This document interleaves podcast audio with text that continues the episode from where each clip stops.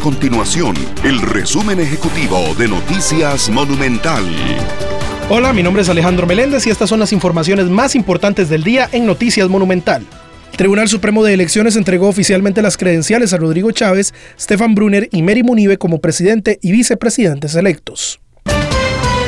El gabinete del presidente de la República, Carlos Alvarado, terminará su periodo con 33 investigaciones pendientes en la Fiscalía General de la República. En total son 12 los ministros que mantienen alguna causa abierta en la sede penal, según informó la oficina de prensa del Ministerio Público ante una consulta de Noticias Monumental.